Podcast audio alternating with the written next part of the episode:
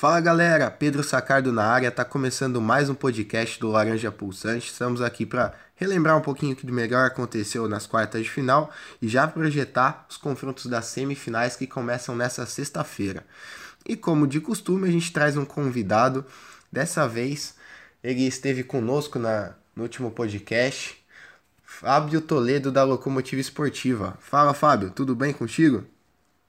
Tudo bem, prazer de novo estar aqui, né? Obrigado mais uma vez pelo convite, é, trazendo a locomotiva né, junto com Laranja Pulsante para né, comentar um pouco aí sobre essas quartas de final do, do NBB que, é, ao contrário das oitavas, era melhor de cinco, né? Mas quase todos os jogos foram definidos em três jogos, né? Se nas oitavas era melhor de três obrigatoriamente, nas quartas foram três jogos a maioria das, das séries, né?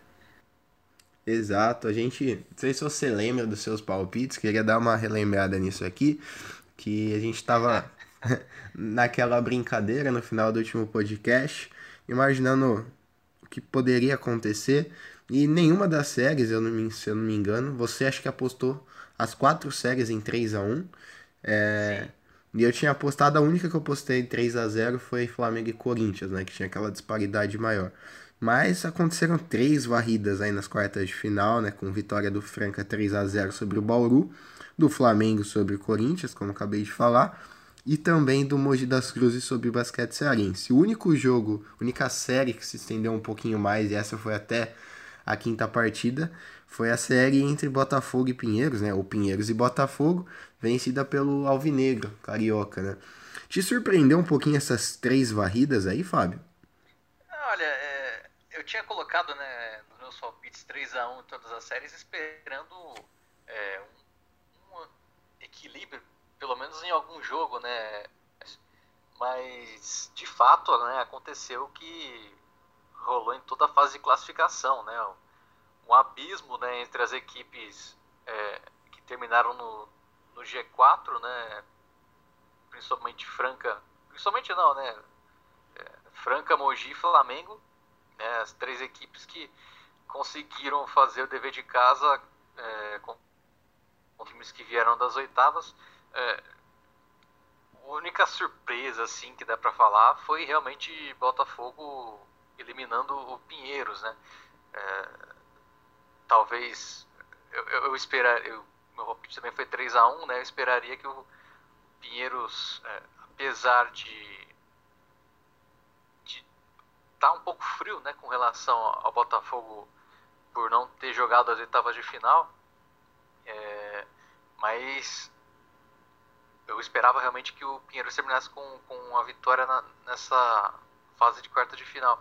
Mas o Botafogo surpreendeu, né? Mostrou muita qualidade né, da, da equipe, veio no embalo da varrida contra São José nas oitavas e, e conseguiu aí é, finalizar né, com uma vitória por 3 a 2 que foi inclusive de virada, revirada, né? Porque o Botafogo saiu, venceu o primeiro jogo, perdeu os dois segundos, os, os, perdeu o segundo e o terceiro, mas aí conseguiu se recuperar e terminou muito bem a série para fazer uma semifinal muito interessante. Mas no restante, assim, não dá para falar que foi surpresa, né? As, todas as séries aí, se você levar em consideração a fase de classificação, foi muito foi muito semelhante, né? É, se você visse o que aconteceu na, na, primeira fase, provavelmente poderia pensar numa varrida dessas três equipes aí. Sim, com, é, ficou condizente com o que foi a temporada regular, né? Eu acho que a pequena mudança que a gente teve ali nessa, nesses três confrontos principalmente, e aí a gente já consegue ver isso de uma maneira bem mais clara no, na série do Pinheiros e do Botafogo, é que mesmo os times que vieram das oitavas de final, eles tiveram, né, é, uma melhora pequena, mas uma melhora significativa, conseguiram fazer jogos oferecer mais resistência para essas equipes, né? Porque na primeira fase a gente viu esses, essas equipes, é, Franca, é, Flamengo, Mogi das Cruzes e até o próprio Pinheiros que acabou eliminado, é, consumando vitórias relativamente tranquilas na temporada regular, né? Então eram vitórias ali de 15, 20 pontos, que demonstrava a superioridade dessas equipes. Já nas séries aí das quartas de final, a gente viu confrontos, apesar do 3 a 0 mais equilibrados, né? Muitos jogos decididos apenas no último quarto ou na reta final do terceiro período, um primeiro tempo bem equilibrado, de várias alternativas. Por fim, prevaleceu a profundidade desses elencos. Nos momentos de definição, jogadores mais descansados se beneficiaram da rotação para ter uma regularidade maior e consumar a classificação. Foi essa também a impressão que você teve, apesar dessas três varridas aí? Sim, né? E isso, e isso suprimiu né, essa qualidade dos elencos, principalmente de Franca e Flamengo, né? Suprimiu aquela questão de da, da equipe adversária vir embalada né, das oitavas de final, né? Por exemplo, o Bauru fez um jogo, o terceiro jogo contra Minas, muito bom, né? Ganhou avassalador contra o Minas no terceiro jogo e entrou com moral até né, nas, nas quartas de final para pegar a Franca, mas a o Franca mostrou qualidade logo no primeiro jogo com um desempenho muito bom né, nos arremessos, não deu chance para Bauru em nenhum momento ali nesse primeiro jogo, no segundo e no terceiro jogo, em terceiros jogos, Bauru até tentou, né, fazer resistência né, ao time de Franca, mas os francanos conseguiram é, segurar né, o ímpeto bauruense, fazendo um trabalho muito bom ali é, nos arremessos, com, contando com, com, grandes desempenhos do David Jackson e do Lucas Dias, além, né, claro, da força do banco, né, com Alexei, Didi, próprio Hetzheimer, né, entrando bem nos jogos. É, isso também aconteceu né, no caso do Flamengo contra o Corinthians. Até que não, não tão no nível que foi né, a resistência do Bauru contra a Franca, né, foi a resistência do Corinthians contra o Flamengo. O Flamengo conseguiu é, ser bastante contundente né, nos resultados, é, fazendo ali pelo menos um quarto muito forte que acabava né, com aumentava muito a vantagem é, na, na partida e o Corinthians tentava correr atrás, já ficava difícil, né? Porque a equipe do Flamengo tem um, um elenco muito forte, um trabalho, né? Feito para valorizar esse elenco, né? Fazendo uma rotação muito é, é, um elenco bastante rotativo, né? Para para durante os jogos, né? E isso fez com que o Flamengo vencesse até com certa facilidade, né? Esse confronto. Contra o, o Mogi Basquete Cearense, teve certo equilíbrio, né? Um pouco mais de equilíbrio, principalmente no terceiro jogo e no primeiro, né? Foram partidas ali decididas, pelo menos o terceiro jogo, né? Foi decidido ali na, na reta final. E, mas a, prevaleceu também a força do Mogi, principalmente a força do quinteto mogiano. Bom, acho que deu pra gente já dar uma esmiuçada. E é importante a gente tocar nessa. relembrar como que aconteceu as quartas de final, porque essas equipes chegam na semifinal. É, com algumas perspectivas diferentes. A gente vai começar falando de Frank Moji, né? Seguindo a lógica que nosso padrão, que é sempre o primeiro colocado, é, tem essa predileção aí na, na construção do nosso programa. Então, Frank Moji coloca frente a frente no Clássico Paulista. Ali o Frank teve a primeira colocação na temporada regular, enquanto o Moji foi o quarto colocado.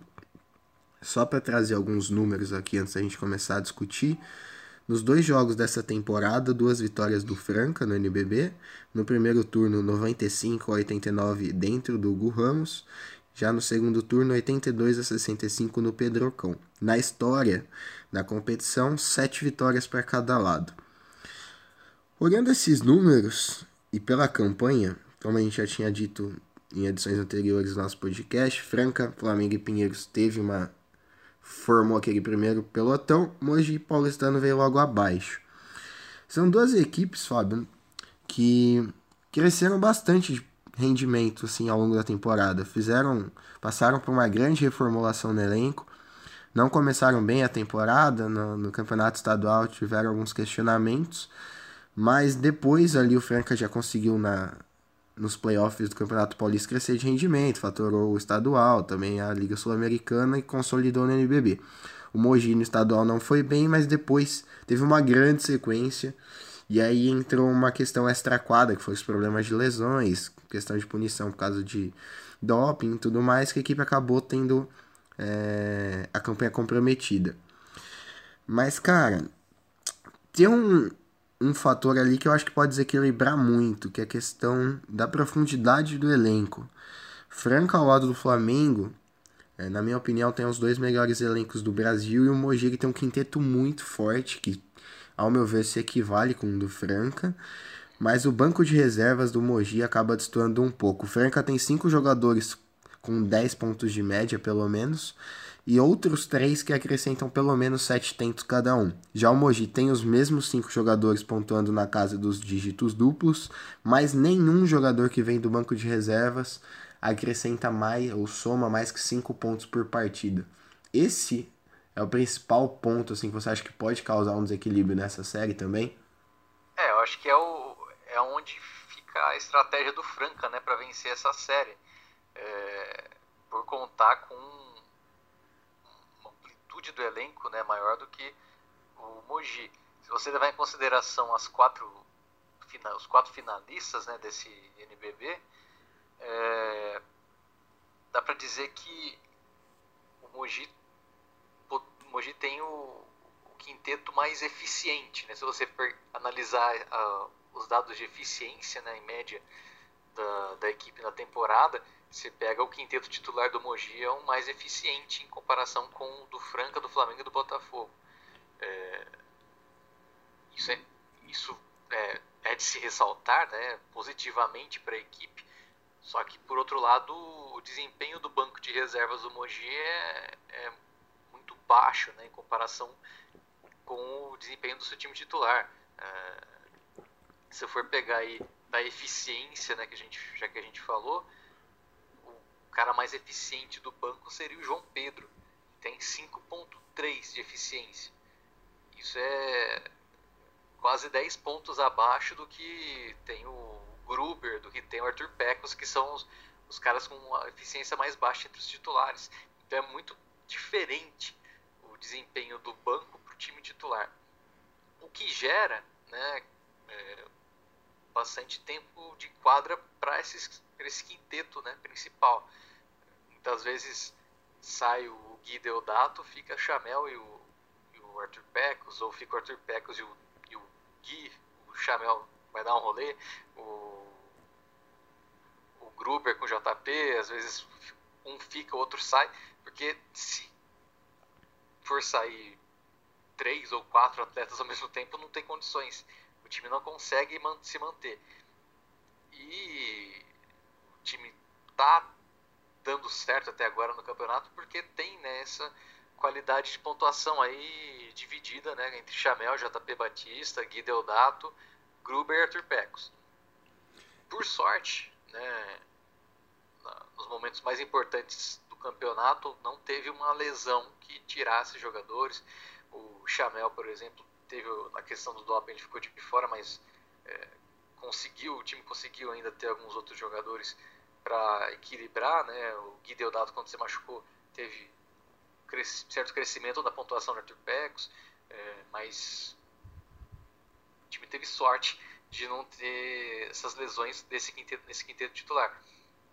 Agora fica por conta, né, de quanto eles podem render contra o Franca, que vai ter uma rotação é, que tem uma rotação mais forte, né? Que tem um, um, time que fica preso, não fica preso apenas nos seus cinco jogadores titulares, não fica preso no Elinho, é, dá pra falar que é Elinho, Jimmy, David Jackson, Lucas Dias e Cipollini, né? Que é o time titular que vem sendo utilizado.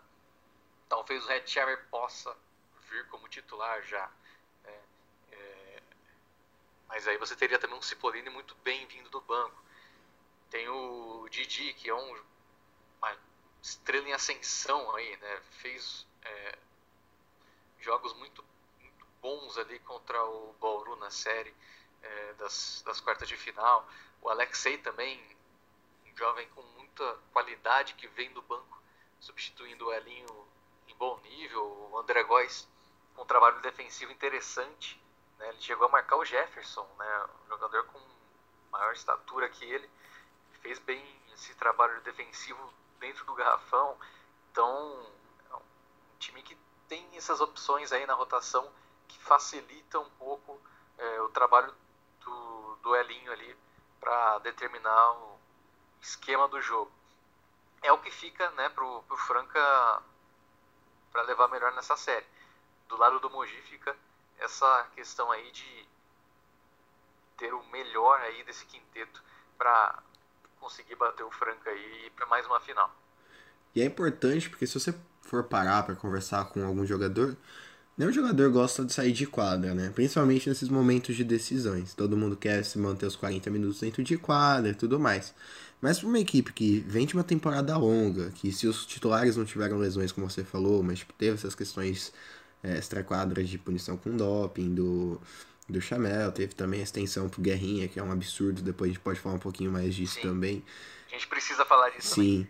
mas alguns jogadores, tipo o, o Fabrício faz uma falta danada na rotação Sim. mogiana, o próprio Filipense já não é o mesmo, mas também sofreu com alguns problemas físicos também, desfalcou. Então, se os jogadores não querem ficar de fora, é, chega nesse momento, não é mais uma escolha deles, mas é uma necessidade, porque os jogos tendem a ser cada vez mais físicos, mais tensos. Então, para uma equipe que tem uma rotação curta e pouco eficiente, como você trouxe alguns dados também, é, é preocupante, porque além da questão física, tem também a questão de acúmulo de faltas. É um, é um quinteto muito, muito bem encaixado, muito forte, mas se você tirar uma peça ali e precisar de alguém do banco, a gente viu que até agora ninguém respondeu. Pode ser que surja aí um herói inesperado, a gente sabe que nesse momento acontece algumas surpresas, mas na teoria a Franca se beneficia muito disso. E eu também compartilho da sua opinião, eu acho que o Rafael pode sim ganhar a posição do Cipollini. Cipollini é, não comprometeu, mas não teve o mesmo rendimento contra o Bauru. O Rafael foi mais efetivo. E na disputa ali dentro do garrafão, o Rafael tem muito mais recurso e condição física para confrontar um JP do que o próprio Cipollini. Cipollini é um baita jogador, mas no duelo tático e físico entre os dois, o Rafael pode acrescentar mais ao Franca, né? Antes de dar sequência a isso que você falou, dá pra ter, a gente tem que falar também que o daquele quinteto do Mogi, o Gruber tem 34 anos, o JP tem 37 e o Chamel tem 38. Então você se, são jogadores que têm acima aí de 25 minutos por jogo. O Gruber tem 28, o JP tem 31 e o Chamel tem 33. São jogadores que a idade já está, né, tão um pouco ultrapassados, apesar de que a condição condicionamento físico, né, tem se desenvolvido, né, tecnologia para melhorar o condicionamento físico desses atletas. E aí você vê, por exemplo, o Larry Taylor com 39 anos, o Alex com 39 anos jogando em alto nível também, mas a gente tem que levar em consideração isso também. E consideração aí ao, ao Franca, é, é importante também para um trabalho tático aí do, do Elinho Garcia, analisar realmente a função do Hetzheimer, né? Trabalhando com o Hetzheimer, você dá né, um pouco mais de amplitude para a equipe do Franca e ou exige que o JP saia do garrafão, que já seria bom né, para o time de Franca, ou exige uma mudança, né, uma troca de, de, de marcação né, na equipe do Mogi, que vai exigir do, do Guerrinha né, um pensamento é, voltado né, para amenizar essa situação aí. É, até além disso, né, trabalhando com o Hetzheimer como pivô titular, você pode jogar aí com cinco abertos, né? É um artifício, né, para a equipe. É, você tem aí o arremesso de fora, né, que foi muito bom contra a equipe do Bauru é, na, na, série. É, pode ser o diferencial para a equipe, né, nesse, nessa, nessa semifinal. É, muito por conta também do dos arremessos né, que vem sendo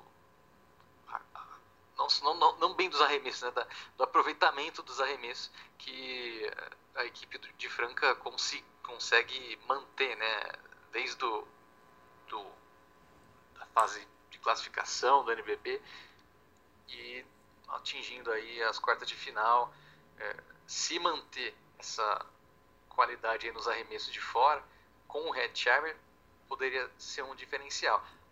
Ainda que o Cipollini também seja um cara que arremesse bem de fora. É né? um pivô que, que sabe arremessar de fora também, com certa qualidade. Mas o desempenho do Red Charmer, pelo menos no, não, no, no, pouco que ele jogou né, contra o Bauru, foi diferencial ali, principalmente no primeiro jogo da série, né, que foi quando ele veio do banco. É, o, o Bauru não, não conseguiu acompanhar né, a movimentação dele para o perímetro e isso acabou atrapalhando o jogo de Bauru na defesa e com, fez com que o Red Hammer tivesse uma boa contribuição nos arremessos. Você falou um pouquinho das variações, né? isso é bem interessante também, porque Franca, como você disse, é, talvez seja é, a equipe que melhor consegue trabalhar com os cinco jogadores abertos, porque por peças dentro do elenco, o Flamengo, que tem um quinteto também bem equilibrado em questão de poderio, tem um varejão ali mais mais preso dentro do sistema, então não tem essa variação. O próprio Mogi também tem o JP Batista, são dois jogadores é, que atuam mais na área pintada. Já a Franca não, a Franca tem mais essa mobilidade. O Pinheiros tem um pouquinho dessa mobilidade, mas não tem o mesmo arsenal. E o Pinheiros também tinha isso. Mas dito isso, essas variações fazem com que o jogo do Franca seja muito imprevisível. É uma equipe que distribui bem entre bolas de segurança, saída para contra-ataque, arremessos de três. Isso dificulta a marcação. Mas, por outro lado, também o Mogi tem uma força dentro do garrafão muito grande. O Gruber, que é velho conhecido aí do torcedor francano, que é, estava no elenco na última temporada, fazendo a dupla com o JP, ele consegue ter uma consistência muito forte. A equipe direciona totalmente as ações ali para dentro. Hora ou outra é, surge uma bola de três do Guideodato, do Chamel, mas que também costumam bater para dentro, assim como o Arthur Pecos, que é um jogador que recupera bastante bolas e parte no contra-ataque. É, seria para os treinadores talvez uma como a gente já viu na série do Pinheiros Botafogo ali um duelo de xadrez, né? Que você tenta buscar variações para extrair o que você tem de melhor e machucar a defesa adversária, né? Sim, é. O Franca tem, eu acho que o que o Franca tem de melhor é essa é, defesa pressionada ali, saída forte para contra-ataque, né? Que pode encontrar nos arremessos do David Jackson ou mesmo do, do Lucas Dias, é, vindo do banco o Alexei e o Didi, são jogadores que são importantes nessa movimentação aí. Mas o Franca também pode jogar um 5 contra 5. Não é tão bom quanto essa transição aí. Se você fizer uma boa defesa, uma defesa forte, trabalhar no jogo cadenciado, que eu acho que pode ser a saída aí para o Mogi, né? Por conta também desses cinco, desses cinco titulares aí sendo quase obrigatórios, né, jogarem. Então acho que é, é um, uma tática aí a ser utilizada pelo, pelo time mogiano nessa série. É, o Franca vai tentar aí fazer um jogo com uma movimentação mais acelerada, né? É, embora o Matt Hammer não seja um jogador tão rápido, mas tem esse arremesso de fora que pode ajudar, né?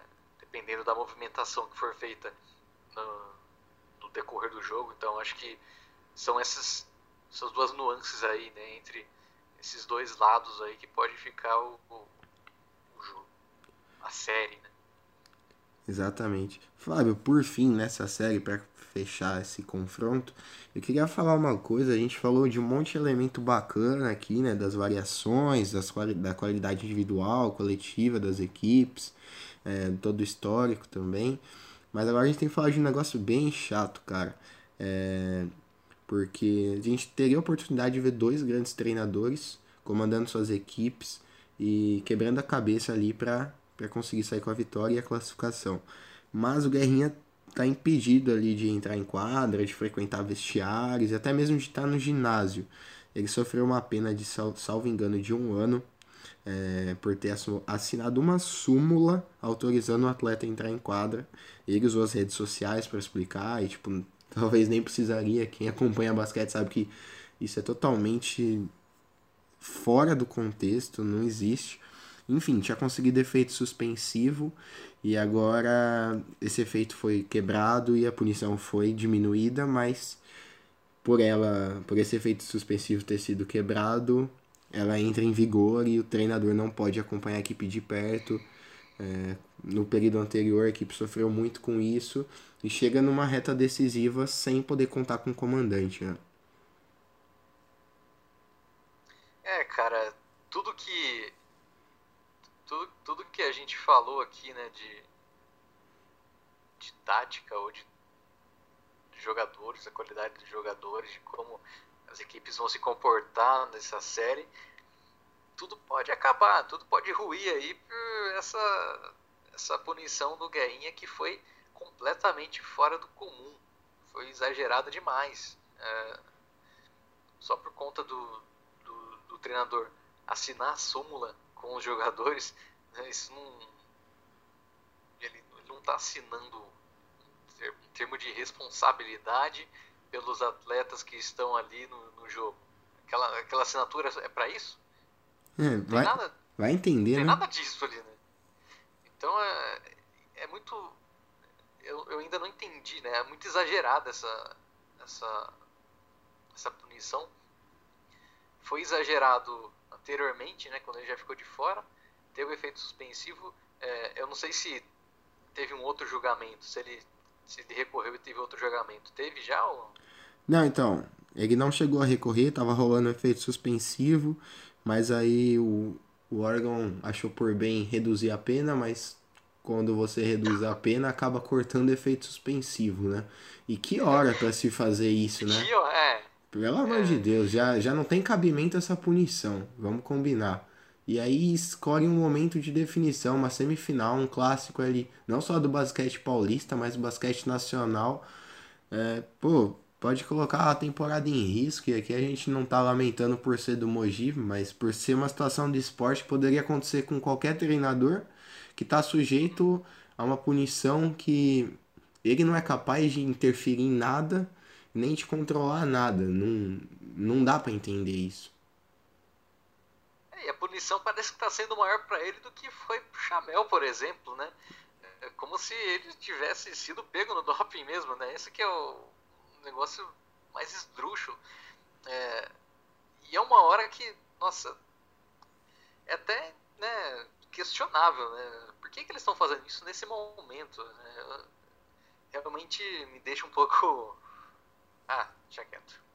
É, a gente tenta não falar de algumas coisas extra-quadras, né? Arbitragem, departamento, é, outros órgãos que extrapolam os, os limites da Liga Nacional, mas olha, não dá. Se for falar de arbitragem, bicho, melhor nem falar. Não, é melhor nem falar, melhor nem não, falar. Os caras os cara estão usando aquele instant replay lá e estão errando do mesmo jeito. Brincadeira, cara. E pior que errando, né? Parece que os árbitros perdem autonomia, né? Porque não sabem o momento exato de usar o recurso e o jogo fica muito tempo interrompido, né? Eles estão usando instant replay, eles estão usando instant replay para compensar faltas, é, falta falta técnica, falta antidesportiva. Isso é patético, né? Eles estão corpora corporativizando já dentro do, do instant replay. É, uns anos pra cá já foi possível a gente ver que algumas faltas contra-ataque, quase todas agora, são punidas com antidesportiva, né? Não tem mais aquela situação de é, parar o contra-ataque por trás ou ser o último homem. Agora, mesmo que tenha dois, três mais na, na equipe fazendo a recomposição, por matar o contra-ataque está sendo adotado esse critério, né? Enfim, enquanto adotar um critério e for até o fim com ele, tudo bem, vamos ver se isso vai seguir, mas que poderia ser um pouco mais amenizado, né? Poderia. Bom, pois é. é vamos, vamos voltar a falar de basquete, acho que é melhor, né? Por favor. então, se de um lado a gente tem um clássico paulista ali, do outro a gente tem um clássico carioca, que coloca frente a frente Flamengo e o Botafogo. O Flamengo teve a segunda melhor campanha, atrás apenas do líder Franca, e o Botafogo é a única equipe ali que vem de fora do G4. Se classificou em sexto colocado e desbancou o Pinheiros, como a gente já disse. Na temporada foram duas vitórias é, rubro-negras por 70, 102 a 73 no primeiro turno. É, no ginásio do Tijuca Tênis Clube depois por 73 a 67 no Oscar Zelaya. Na história do NBB, essa segunda temporada do Botafogo, o Botafogo nunca venceu o Flamengo, foram quatro vitórias do né, time mais querido ali da Gávea. Fábio, eu não gosto muito do, que, do termo que eu vou usar agora, mas a grosso modo seria um confronto entre um time repleto de estrelas contra um time de operários. É por aí? É, mais ou menos, né? Porque esse time, esse chamado que você falou, time de estrelas do Flamengo, trabalha bastante, né? É, exatamente. Muito, por isso que eu não gosto de usar. Funciona porque... muito bem. É, então, funciona muito bem a engrenagem, né? Desenvolvida pelo Gustavinho ali. É, apesar do, daquele início complicado né, do, do NBB, mas o time conseguiu aí manter um alto nível, né? Até então é, ganhou tranquilidade do Corinthians, passou fácil, né? Chegando na semifinal, teve aí um tempinho aí bom até, né? Para descansar e se preparar visando a semifinal, já que o Pinheiros e Botafogo foi indo até o quinto jogo.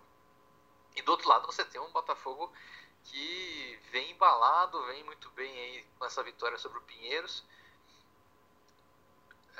o embalo vai ser a principal é, arma do Botafogo contra o Flamengo, vejo eu, porque o Flamengo tem um elenco bem melhor com relação a, a elenco mesmo, né?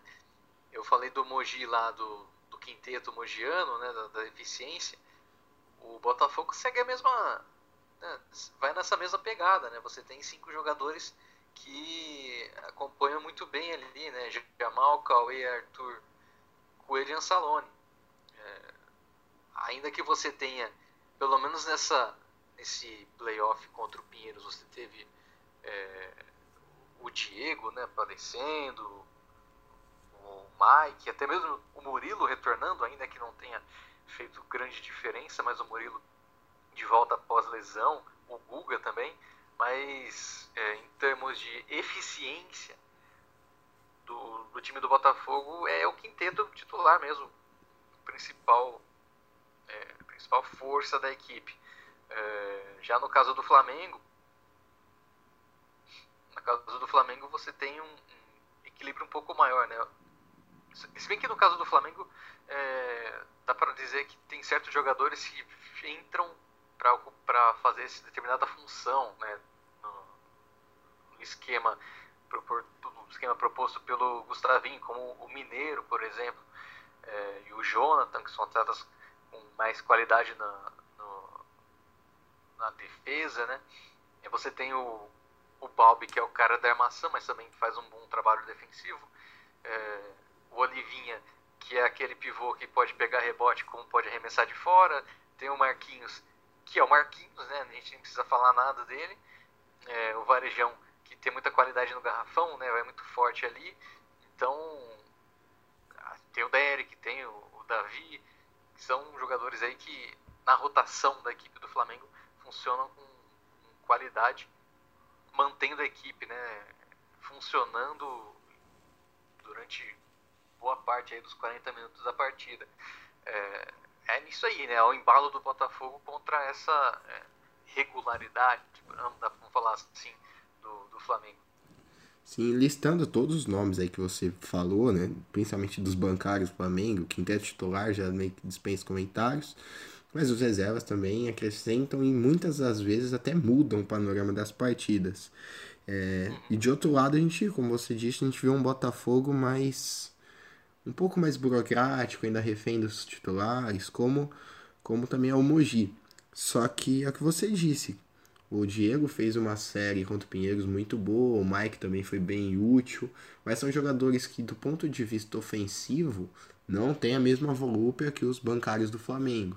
Então, a impressão que fica é que, diante de todo esse arsenal do Flamengo, mas também diante de toda a aplicação tática do Botafogo, o ponto ali, talvez, para que a série seja um pouco mais equilibrada, seja o fato do Botafogo tirar um pouco desse ímpeto, trabalhar mais é, do ponto de vista defensivo para depois pensar na construção de jogo. Porque quando eu falo de, de, operários, é um sistema muito bem trabalhado pelo Léo Figueiredo, a gente tem que falar, ressaltar isso.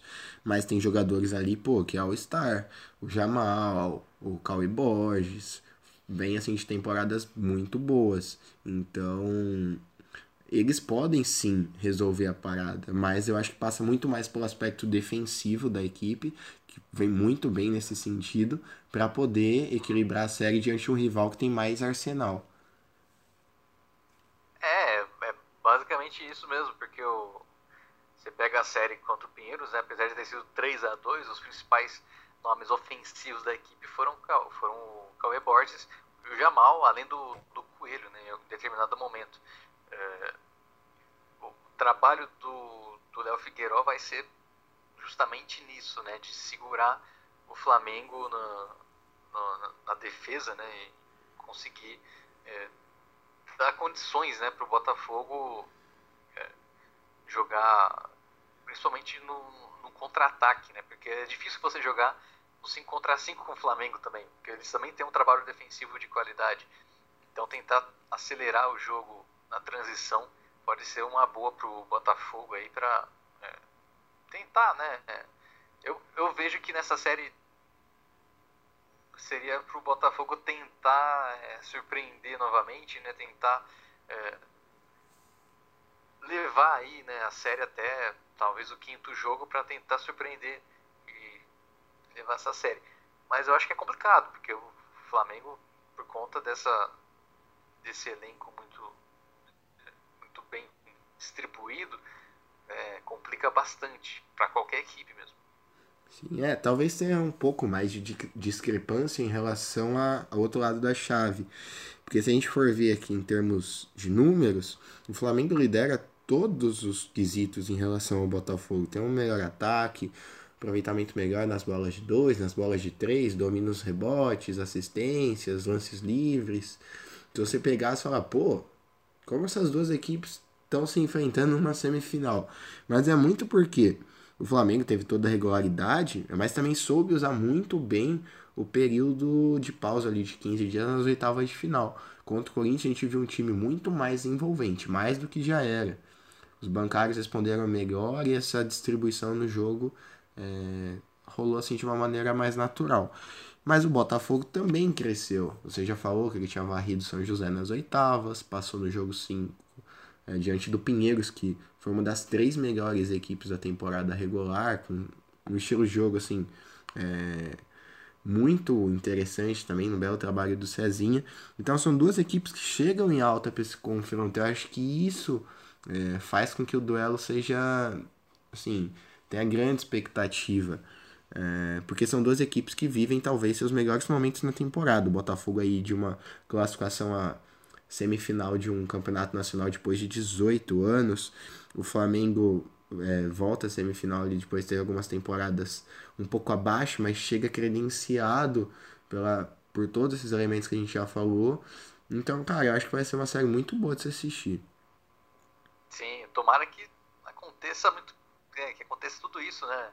É um clássico carioca, né? Apesar de no basquete não ter sido realizado durante algum tempo, mas a gente está falando de todas as equipes aí do futebol, né? Das equipes com certa força no futebol que, que sempre, em qualquer esporte, né? Conseguem atrair aí os olhares de quem acompanha. E acho que um, um ponto bem importante a gente falar mais uma vez é do trabalho dos comandantes. Né? O Gustavinho aí dispensa a apresentação, quem acompanha o basquete algumas temporadas é, já conhecia o trabalho dele de longa data no Paulistano e aí ele aceita essa proposta do Flamengo para chegar no momento talvez de maior dificuldade na história do, do rubro-negro no, no NBB, depois de duas temporadas aí ausente até das finais. Chega, faz esse papel de reconstrução, aproveitando boa parte do que ele tinha feito no Paulistano, incorporando jogadores, sistema de jogo, e já apresenta resultados, pelo menos até agora. do outro lado, um Léo Figueiró que sai do Caxias depois de uma temporada também histórica na, no sul do país, traz seu homem de confiança, que é o Cauê Borges, belisca outros nomes ali interessantes no mercado nacional, monta uma equipe muito competitiva com o orçamento que tinha, que inf inferior ao, ao, ao Flamengo, no caso, e chega ali em condições de talvez não, não como favorito, é claro, mas com possibilidades ali de aprontar alguma coisa, né? O que, que você acha do trabalho desses dois treinadores? É, né? São dois, dois dos principais treinadores dessa temporada, né? O Gustavinho tinha esse desafio, né? De repetir o trabalho que ele fez no Paulistano agora pelo Flamengo. Foi uma renovação que ele contou com a ajuda aí de alguns atletas que já tinham atuado né, com ele no Paulistano no título do último NBB é, e fez uma renovação boa né, da equipe trazendo peças que fizeram é, do Flamengo né tornaram né colocaram o Flamengo de volta aí entre as principais equipes não que ele nunca ele nunca saiu né dessa questão entre as principais equipes mas é que ele caiu nos playoffs né, nas duas últimas temporadas. É, na última, inclusive, acabou ficando fora das semifinais, né? Isso, perdeu para o Pinheiros. Não, algo que não. Não, foi na última, foi na, na anterior, né? Isso, na, na última ele acabou também, caindo para os. Na temporada. É. Caiu para o Mogi. 16, 17 ele ficou nas quartas, aí na outra na última temporada ele ainda chegou na semifinal, mas acabou caindo na, na, pro, pro Mogi, né, justamente pro Mogi. Foi uma série que terminou em 3 a 1 né, não foi nem 3 a 2 mas no final das contas, é, o trabalho do Gustavinho né, foi muito é, interessante né, essa temporada 2018-2019 pelo Flamengo. Teve gente que ainda falou mal né, no começo, mas ele teve calma, teve tranquilidade para colocar né, o, o, seu planejamento dentro né, do, do elenco do Flamengo, dentro do que o time do Flamengo é, oferecia para ele. Né. Já no caso do Léo Figueiró, né, foi uma renovação do Botafogo também. É, trouxe aí jogadores que até contribuíram bem no desempenho da equipe na temporada regular, mas que chegando nos playoffs, algum desses atletas chamam responsabilidade, né? É o caso do Jamal, o Jamal já fez isso é, com o Macaé, fez isso com o São José, principalmente no Macaé, que ele ganhou uma série é, pela equipe carioca. É, o Cauê, temporada passada, ele fez isso também, né? Pelo Caxias. São jogadores que chega na hora dos playoffs, eles é, atingem um outro patamar. Eu acho que isso foi importante diferencial para o Botafogo e para o trabalho do Léo Figueiredo, que desde a fase de classificação ele vem sendo elogiado, né? Foi um dos meus votos para o Jogo das Estrelas, inclusive. É, e, e, é um cara que mostrou que realmente tem qualidade, tem apesar de ser o primeiro ano dele como treinador, né, ele estava como auxiliar no Caxias do Sul, mas fez um trabalho, o trabalho é, dele como auxiliar foi muito bom né, na equipe do Caxias, sendo, dá para dizer assim, um mentor daquele time que chegou nas quartas de final da temporada passada. E é um cara que no Botafogo mostrou aí sua personalidade, né? O seu trabalho jogo coletivo da equipe do Botafogo, com esses jogadores com diferencial, trabalho da defesa que permite que o Botafogo faça história, né? Chegando numa semifinal, algo que talvez não, não era tão esperado para uma equipe, para essa equipe no começo do, do NBB. É, exatamente. Agora chegou o momento de eu falar outro aspecto negativo. A gente falou também, assim como na série anterior, de muitas variações, possibilidades, destaques positivos. É, se no do outro lado da série foi nosso ponto negativo foi em relação à punição ao Guerrinha, dessa vez vai para uma tendência aí que tem marcado não só o NBB, mas é, praticamente todos os outros esportes, assim, de maior apelo, no caso do, do futebol mesmo, que é em relação à presença de torcida única nos clássicos.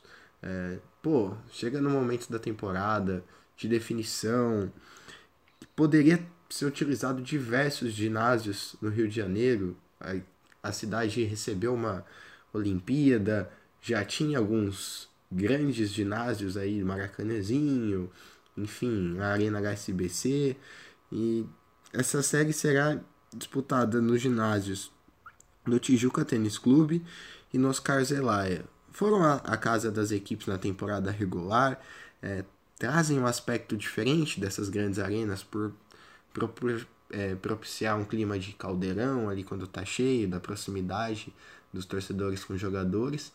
Mas é um pouco triste você desperdiçar uma oportunidade de um ginásio tão grande como esse que eu mencionei anteriormente receber uma série que tem tudo para ser histórica, é um clássico aí do basquete nacional, sendo visto por poucas pessoas de um único time em ginásios pequenos, né? É, você tem o, a Arena Carioca, né, que foi bastante utilizada na temporada passada. Dessa vez teve algum jogo? Acho que não teve, né, jogo na Arena Carioca esse ano. Não, não, esse ano não.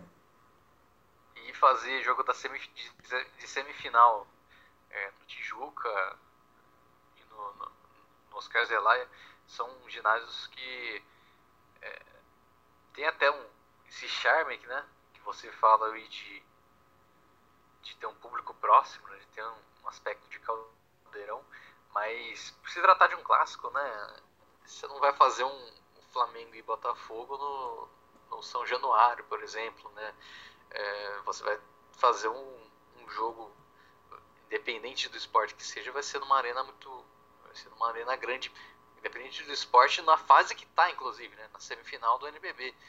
É, é um feito para o Botafogo, né, que poderia ter pensado aí em levar para um outro ginásio. E é um feito para o Flamengo, né, que vai, vai encarar aí. Eu, eu, acredito que seja o primeiro clássico carioca do, nos playoffs do NBB. Eu não sei se já, se já teve Flamengo e Vasco, acho que não teve, né, no, não. nos playoffs. Então, é um momento importante também né, para o Flamengo, para o próprio NBB. Então poderiam ter trabalhado de uma maneira mais. É, mais. Que, que, valorizasse mais né, o, a qualidade do espetáculo. Né, que, em um ginásio maior você pode. É lógico que, por exemplo, na Arena Carioca você não. Dificilmente, vamos, vamos ser sinceros, você dificilmente vai lotar a Arena Carioca um jogo do NBB. Pode ser semifinal, pode ser final. É, e, por não lotar, né, você pode você vai ter um espaço, né, para ter duas torcidas.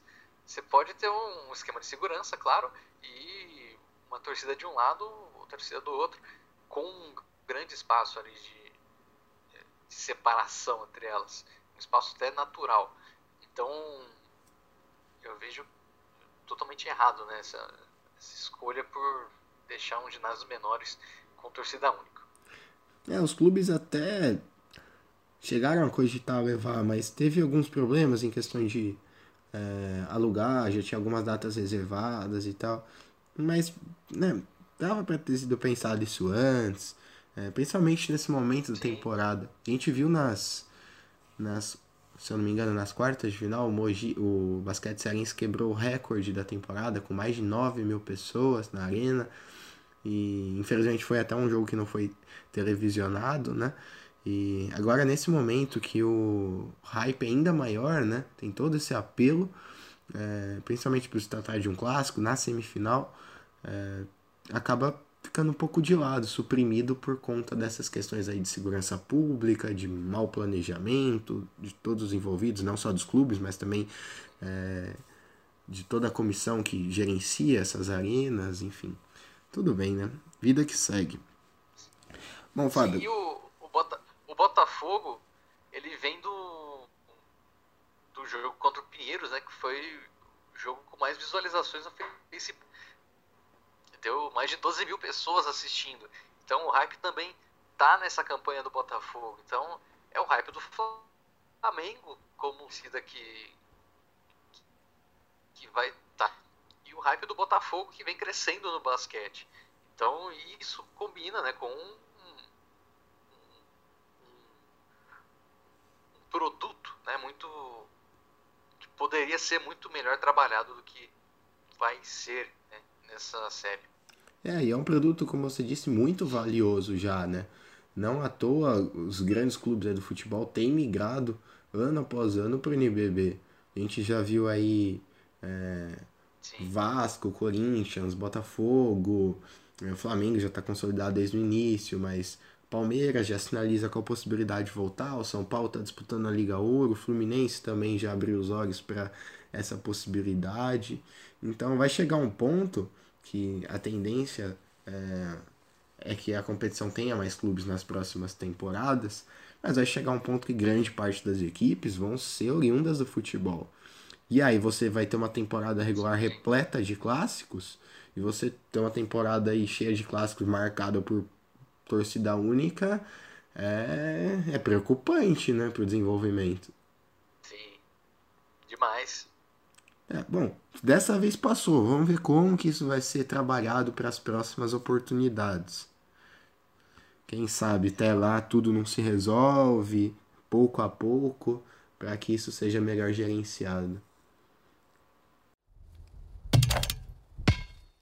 Bom, Fábio, agora chegou aquela hora que não tem como escapar, né? Dessa vez é um pouco mais fácil, penso por esse lado. São apenas dois jogos que você vai precisar dar seu palpite. Ah, só por isso. Pensa que nas quartas a gente teve um desempenho bom, né? Nós bancamos aqui, ou apostamos, digamos assim, na classificação do Franca, do Flamengo, do Mogi, e a gente só errou em relação ao Botafogo, que a gente apostou no Pinheiros e o Botafogo fez uma linda história e acabou queimando nossa língua. E agora, vamos começar com Franca e Mogi?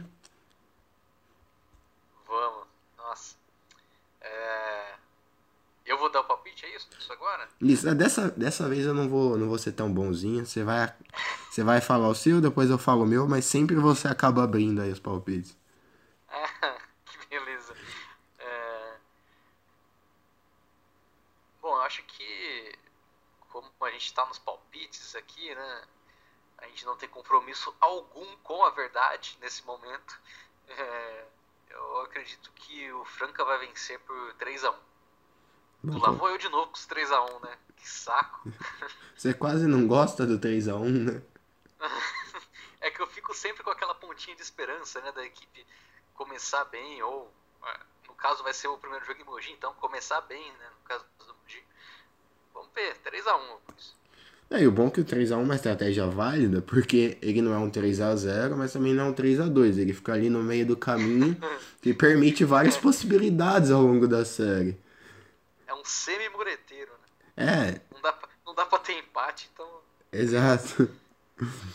Bom, ó, eu vou te acompanhar em relação ao vencedor. Eu acho que Franca leva, mas eu acredito que, que a série talvez chegue no quinto jogo. É uma série equilibrada, é, mas eu acho que vai prevalecer aí a, a profundidade no elenco francano.